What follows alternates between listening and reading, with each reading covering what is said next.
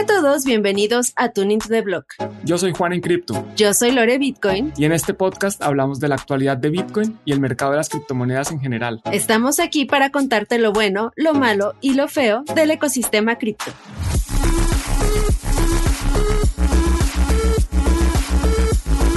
Hola, ¿qué tal? Bienvenidos una vez más a Tuning to the Block.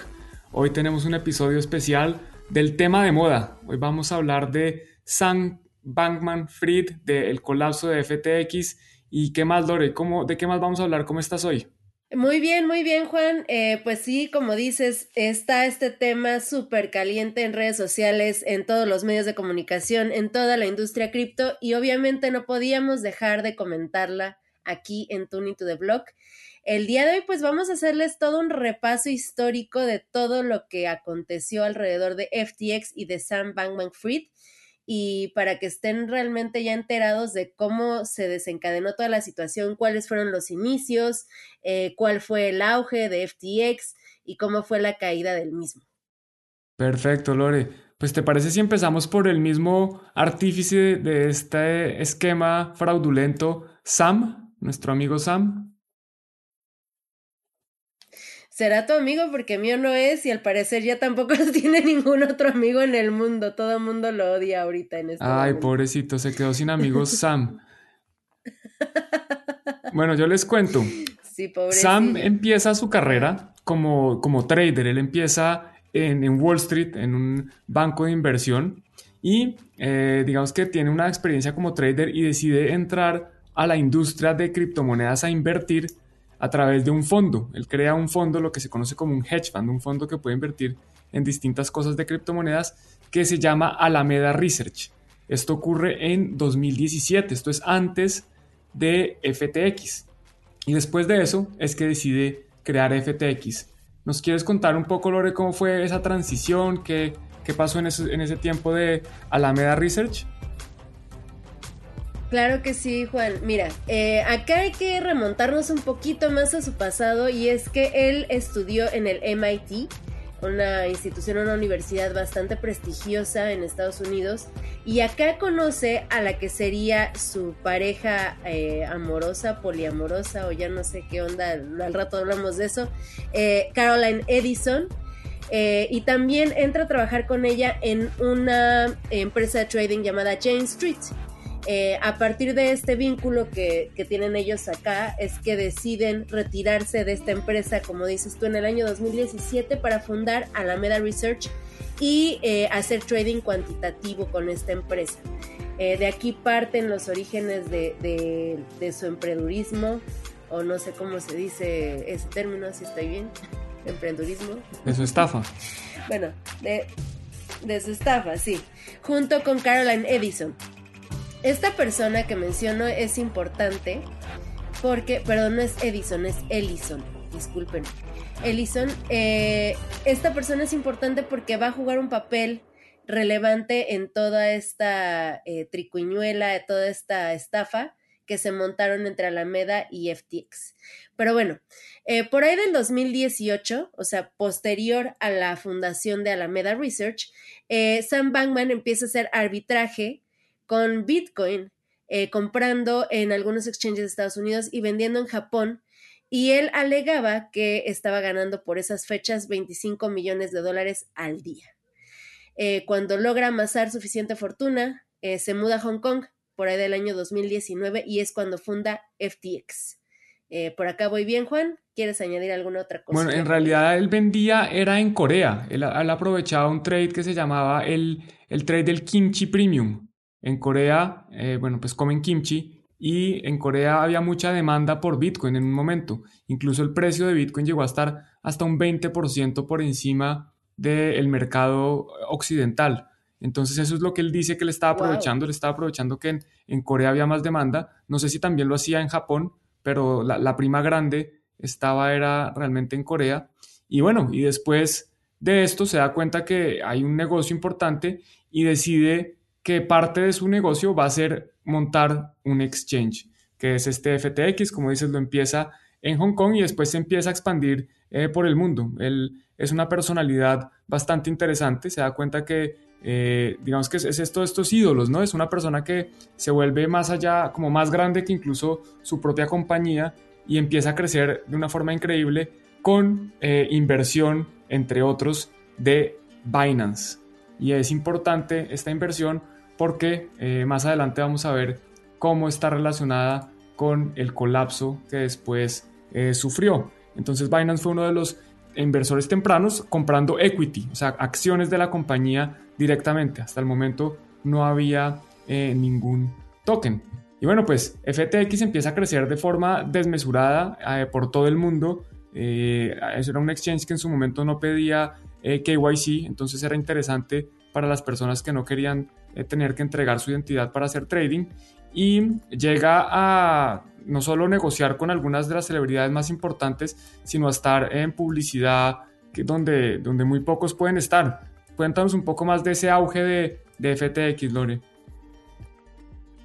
Claro que sí, Juan. Por ahí de noviembre del 2021, incluso eh, llega a patrocinar la escudería Mercedes en la Fórmula 1 a un corredor llamado Lewis Hamilton. Llegó a patrocinar también a Tom Brady, eh, el estadio de los Miami Heat terminó cambiando el nombre a FTX Arena. Eh, veíamos publicidad de ellos en las ligas de béisbol e incluso vimos un comercial de ellos en el Super Bowl pasado, eh, muy bien producido, ya lo habíamos dicho, de hecho ese fue el que más me gustó. Yo también caí en, en, la seducción de la estafa de FTX con ese comercial. Eh, muchos otros famosos también estuvieron vinculados con FTX, incluso estuvieron contratando a esta modelo, no me acuerdo cómo se llama, es esta Bunchen, no me acuerdo el, nombre, disculpenme ustedes, que era para poder manejar como cuentas premium en FTX. ¿Te acuerdas? Creo que se llama Giselle, pero no me sé el apellido. Giselle, ¿verdad? O no sé cómo se pronuncia. Creo que es Giselle Bunchen. Bueno, eh, sí, o sea, la relación de Sam Bankman con, con las altas eh, esferas de, poder y de fama, eh, pues empezó a tener su auge por ahí de, noviembre del 2021, principios del 2022 e incluso por ahí de enero del 2022 sale Sam Bankman, yo ahí fue cuando lo conocí, en un canal de YouTube llamado Nas Daily, que tiene más de 10 millones de suscriptores. Y en este canal sale un video donde él habla sobre su historia eh, de éxito a través del arbitraje y propone una cosa que se llama Earn to Give, que básicamente es que quería hacerse millonario para poder ayudar al mundo y hacer donaciones y poder eh, hacer un mundo mejor. Y yo también eh, debo decir que me parecía algo extraño, pero dije, bueno, puede ser que exista alguien así en el mundo, tal vez no voy a perder la fe en la humanidad. ¿Tú le creíste a, este Sam en ese video, Juan? ¿Sí lo viste? Vi el video, claro. Uno, uno al principio dice, oiga, pero esta persona increíble, eh, billonario, porque el tipo tenía miles de millones ya en su poder y simplemente quería hacer dinero para donarlo todo. Y él creó un nombre, una reputación de ser una persona a la que no le interesaba mucho el dinero, eh, dormía en unos, los llaman bean sacks, en unos, como unas bolsas llenas de, de, icopor o de, yo no sé qué están llenas esas bolsas, pero como no era una cama ni siquiera, como unos puffs. Eh, y se la pasaba trabajando todo el tiempo con la misma camiseta, incluso eh, fue al Senado, al Congreso de Estados Unidos a, hacer una, los llamaron a que, a que diera declaraciones y fue con los zapatos desamarrados, despelucado, o sea, era una persona que uno decía, oiga, no, pues este tipo es bastante interesante. Yo también eh, fui víctima de su engaño y me refiero a que hace entre 5 y 6 meses eh, me contrató FTX para hacer un video. El que esté interesado, ahí está el video en el canal, no lo voy a tumbar porque es parte de la historia y pues desafortunadamente eh, caí, caí, yo no sabía, yo también pensé que este el lobo con piel de oveja pues era una oveja y no fui solo yo, como mencionamos pues varias celebridades e incluso en, el gobierno de Estados Unidos, para que se hagan una idea de la, el poder de los tentáculos de Sam Bankman-Fried hasta dónde llegaron. Él es el segundo donante más grande del mundo para los eh, demócratas en Estados Unidos, solo después de George Soros. O sea, George Soros, multimillonario, reconocido inversionista famoso, bueno, pues este es el segundo donante más grande al Partido Demócrata de Estados Unidos. Era una persona que, que llegó a todos lados, todo el mundo alcanzó a tocarlo y desafortunadamente pues muchas personas eh, eh, llegaron a ser víctimas de su estafa. Y digamos que adelantándonos un poco, ¿cuándo crees tú, Lore, que se empieza a ver, oiga, este tipo no es tan transparente como parece, esto más bien aquí parece como, como bastante oscuro? ¿Cuándo dirías que fue como esa época que dices, uy, aquí hay que, se, levanta la bandera roja? Eh, yo lo empecé a sospechar un poco justamente cuando empecé a ver esa participación tan ferviente que tenía en la política de Estados Unidos. Eh, me parecía ahí un, tanto extraño. Eh, obviamente creo que su movida era buscar ganar a favores de, parte de los políticos para, su empresa, para la regulación de, las criptos. Pero pues hasta ese momento la verdad es que no, no, sospechaba nada. Incluso, por ejemplo, eh, si recuerdas, salió él en, una, la portada de la revista Fortune cuando cumplió 30 años, eh, como uno de los, de los mayores millonarios más jóvenes que han existido. Y en ese entonces eh, se, calculaba que su fortuna era más o menos de unos 16 mil millones de, dólares. Entonces, pues, o sea, el perfil y todo iba bastante bien para él. estaba haciendo apariciones en público, todo.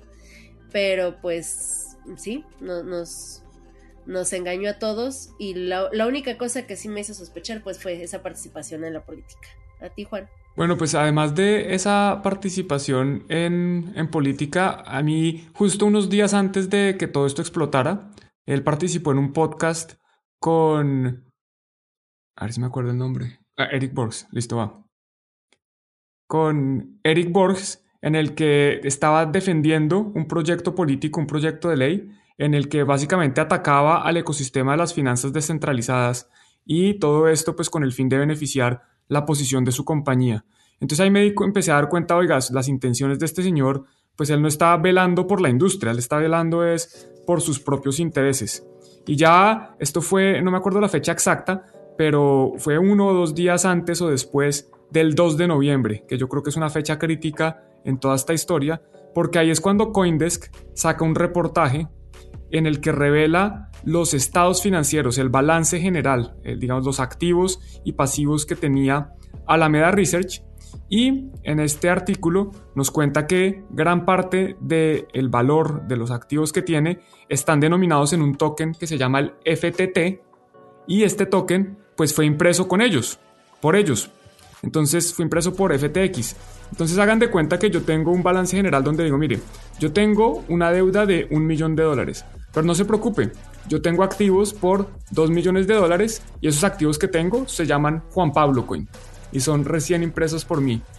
¿Te parece eso un, balance general eh, decente para presentar? Y ahí es cuando la gente empieza a sospechar y dicen, oiga, pero ¿cómo así que Alameda Capital tiene eh, tantos, tanto dinero en estos tokens impresos por su empresa hermana, porque al final Sam Bankman Fried era el dueño de ambas empresas y más adelante nos fuimos a enterar que estas empresas operaban prácticamente como una sola. Entonces yo creo que fue esa, esa la fecha crítica.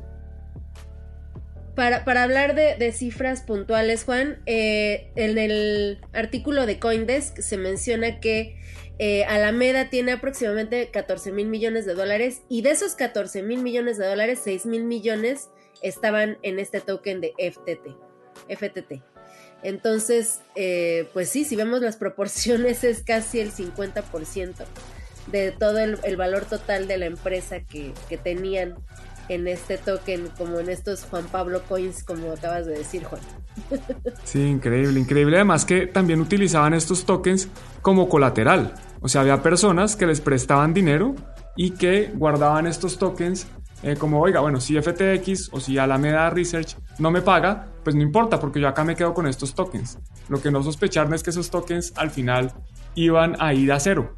Y aquí vuelve a aparecer eh, nuestro amigo, bueno, yo no sé si amigo tuyo, tampoco mío, la verdad nunca ni he conocido ni a Sam ni a CZ, pero empieza a aparecer uno de los hombres más ricos del mundo, definitivamente eh, de los hombres más ricos del ecosistema de las criptomonedas, CZ, el dueño de Binance, y sale con un tweet el 5 de noviembre a decir que como parte de su estrategia de éxito de FTX el año pasado, o sea, ellos en 2021 habían vendido las acciones que habían comprado inicialmente eh, cuando habían financiado a Sam y que adicionalmente, bueno, que ahora iba a empezar a vender eh, parte de los tokens FTT que había recibido como compensación por esa venta.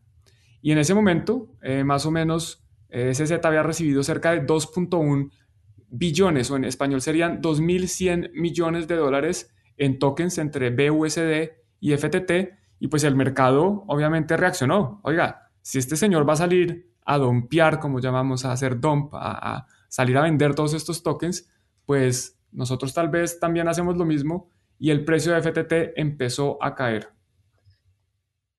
Y acá obviamente sale esta Caroline Ellison eh, públicamente en Twitter a hacerle una oferta el día 6 de noviembre para hacer un OTC de los FTTs que tenía CZ eh, por, para comprárselos por 22 dólares cada token.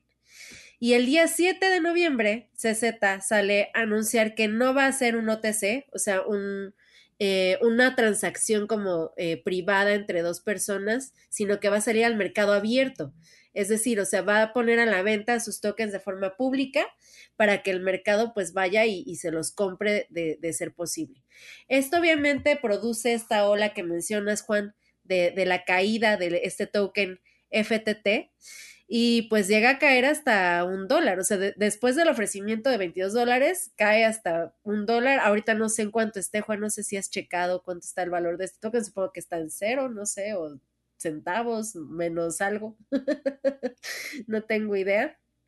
Pero bueno, eh, a partir de esto, los retiros de FTX empiezan a retrasar. Los usuarios empiezan a caer en pánico. Hay una corrida bancaria y para poder salvar la empresa, eh, este Sam Bankman necesitaba aproximadamente 8 mil millones de dólares. Y entonces, ¿qué hace? Pues acude a su amigo, enemigo, amigos y rivales eh, CZ para pedirle ayuda para salvar su empresa. Y el día eh, bueno, no sé si quieras continuar aquí, Juan, porque ya casi acabamos en, el desenlace trágico. Bueno, no, simplemente decir, acabo de revisar el token, el precio del token FTT y está en 1.3 eh, dólares. Y ya pues que te quité la palabra, aprovecho para mencionar que si el 8 de noviembre sale CZ a decir, oiga, esta tarde, esto es todo por tweets y hay que tener en cuenta que muchos de estos tweets de los que estamos comentando han sido borrados, tanto por Caroline como por Sam Bankman-Fried CZ, que yo sepa, hasta ahora no, no, he encontrado un tweet que haya borrado. Pero bueno, él dice, oiga, eh, llegó FTT, o más bien FTX llorando a mi puerta eh, a decir que necesitaban salvarlos.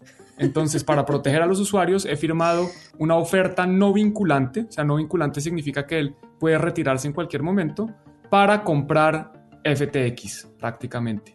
Eso es lo que sale a decir y bueno, pues obviamente como es una oferta no vinculante, esto dependía de un due diligence, de una debida diligencia. Tenían que hacer una investigación, entender muy bien qué era lo que estaban comprando, como deberíamos hacer todos cada vez que compramos algo. Hacer una investigación, eh, como se dice, do your own research, haz tu propia investigación. Pues CZ se puso en esas y vamos a ver qué fue lo que encontró. Pues encontró muchas porquerías. Encontró todo el desastre que tenía oculto FTX. Eh, al parecer encontraron algunos informes de mal manejo de fondos y además de que ya empezaban algunas investigaciones de parte de algunas agencias en Estados Unidos hacia FTX. A partir de, todas estas cosas de destapar el caño y de, de sacar toda la basura, el día 9 de noviembre Binance anuncia que se retira de la compra de FTX y entonces ahora sí fue como el golpe final para, para esta empresa de Sam Bankman.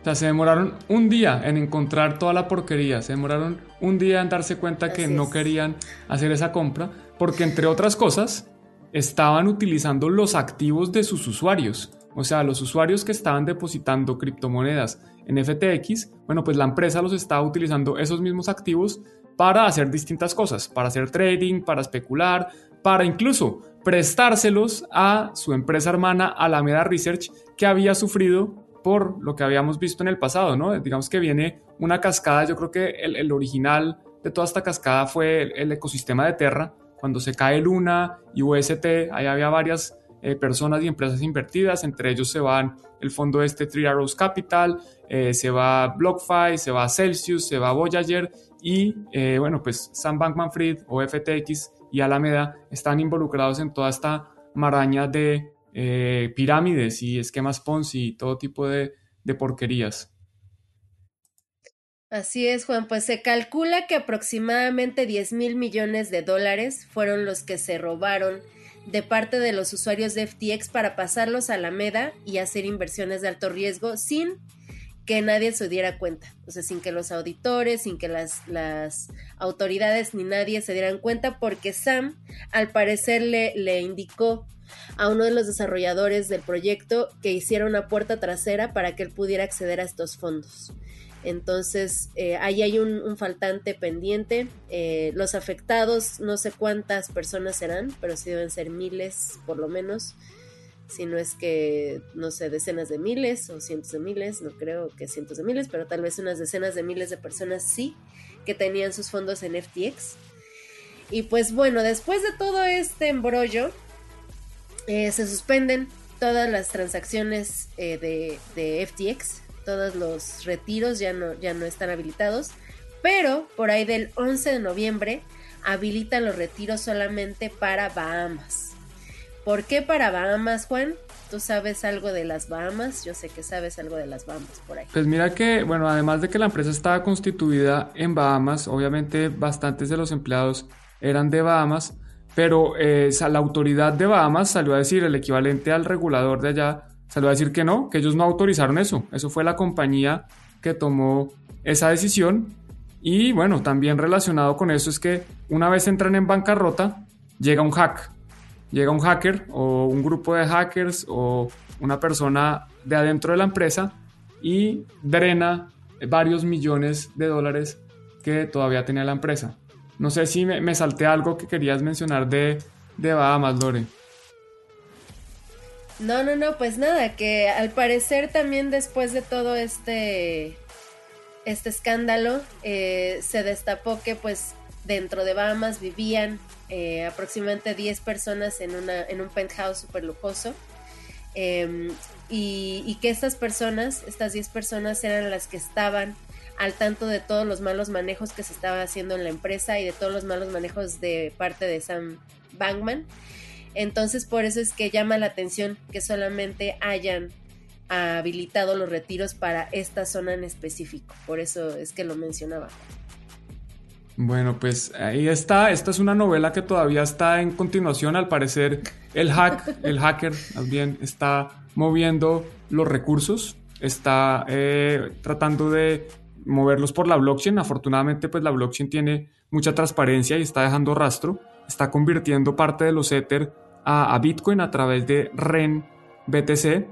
Una de las cosas que nos dimos cuenta después de que asignaron a un agente liquidador para que eh, participara en este proyecto o este proceso de bancarrota es que FTX no tenía Bitcoin. O sea, todos los usuarios que tenían Bitcoin en FTX, pues básicamente esos Bitcoin no existían. Había menos de dos Bitcoin en total. Había, había otros criptoactivos, pero en Bitcoin no, tenían prácticamente nada. Sí, sorprendente. No. Menos de dos Bitcoin tenían. Estaba jugando con otras shitcoins.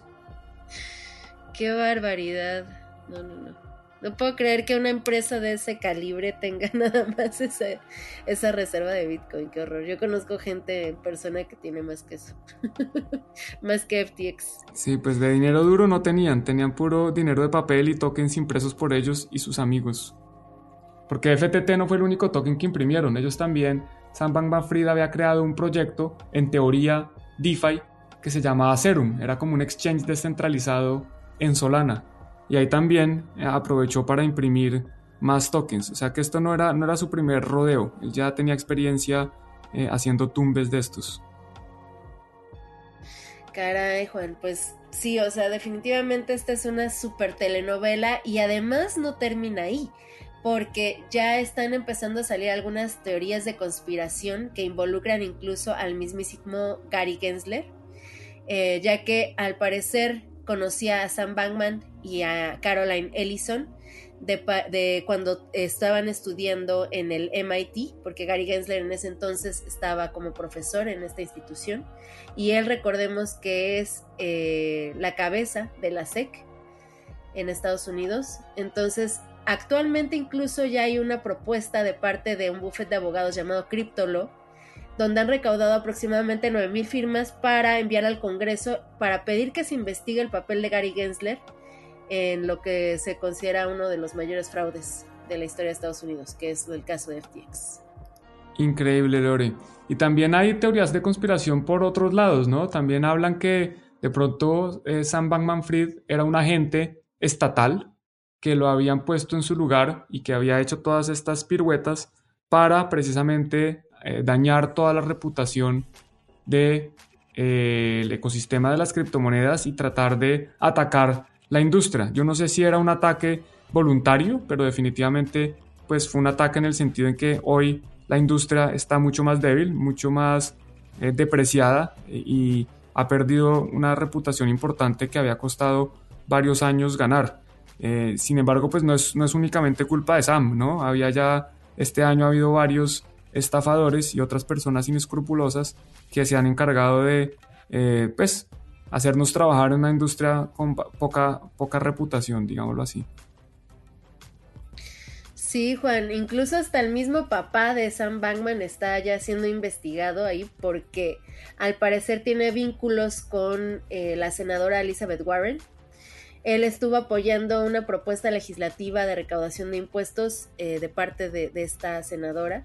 Entonces, pues sí, o sea, los vínculos ahí con el gobierno, con los políticos, con los reguladores y, toda esta maraña que se, se empieza a, a, descubrir, pues no, no, sabemos qué alcances tengan, además de todas las empresas que tenían vínculos comerciales con FTX, ya sea por inversión o por ser propiedad del mismísimo Sam Bankman.